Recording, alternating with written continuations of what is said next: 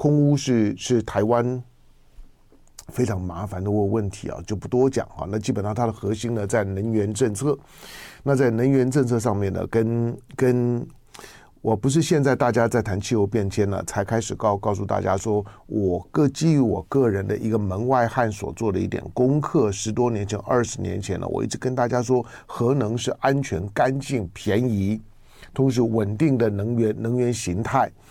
但是不断的在核能问题上面大做文章啊，导致今天呢，台湾的能源能源转转型都是摸着石头过河。那你昨天听到呢赖赖清德呢在说啊，台湾现在不不缺电，台湾的台湾的电网之脆弱，台湾的能源能能源结构之荒谬，台湾不是光缺不缺电的问问题，我说呢要充足，要安全，要便宜，要稳定。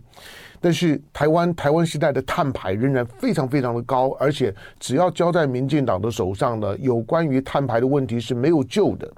因为我们的到今天为止仍然有百分之八十以上，如果连烧垃圾在内，超过百分之八十，有百分之八十以上我们所使用的电能是烧出来的，绝大部分还是在烧煤，其他的烧天然气，不管烧煤烧跟烧天然气都是 not qualified。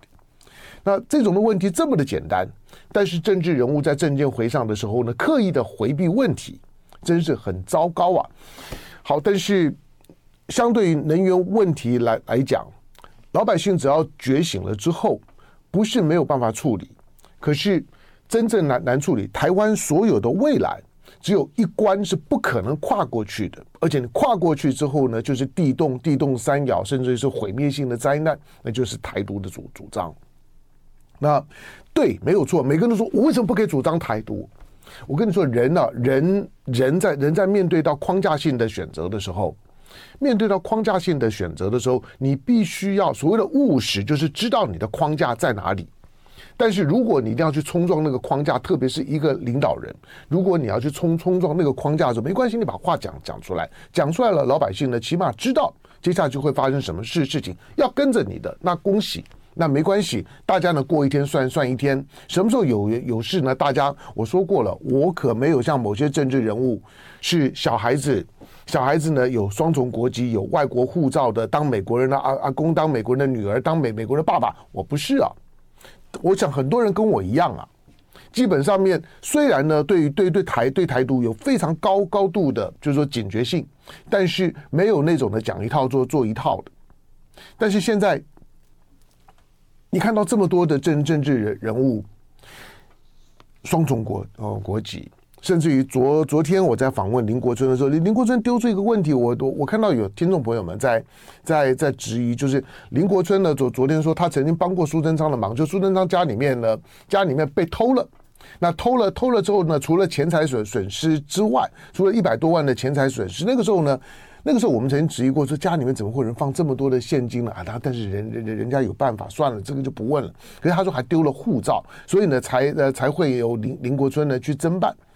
好，那办的时候呢护照掉了，可是林林国春呢昨天讲话讲了一一一句话呢，就是因为呢因为因为因为女儿在在美国念念书，所以护照呢护照掉了，要如何如何？那如果人在美国，但是呢但是在台湾的中华民国护照却却掉了。那那就出现一个问题，那请问你拿你拿什么护照出国的？拿拿什么护照出国这件事情，在过去啊是充满炫耀感。我拿日本护照，我拿美国护的护照，我跟双重国籍这件事情，就像就像呢，在台湾仍然有许多人在台面下面的一桌人吃饭的时候呢，或者私下聊天的时候，问阿公问阿爸是日本人。有有有日本名字那种骄傲感，跟现在许多人呢手上呢拿拿着双重国籍的护照，拿着两本护照的那种的炫耀感，台面上面做政治人物的时候不敢，可是台面下面的那个味道啊，浓到你化不开，闻到那个骄傲啊，走路都用飘的，这个呢是我常常见到的情况。刚刚呢。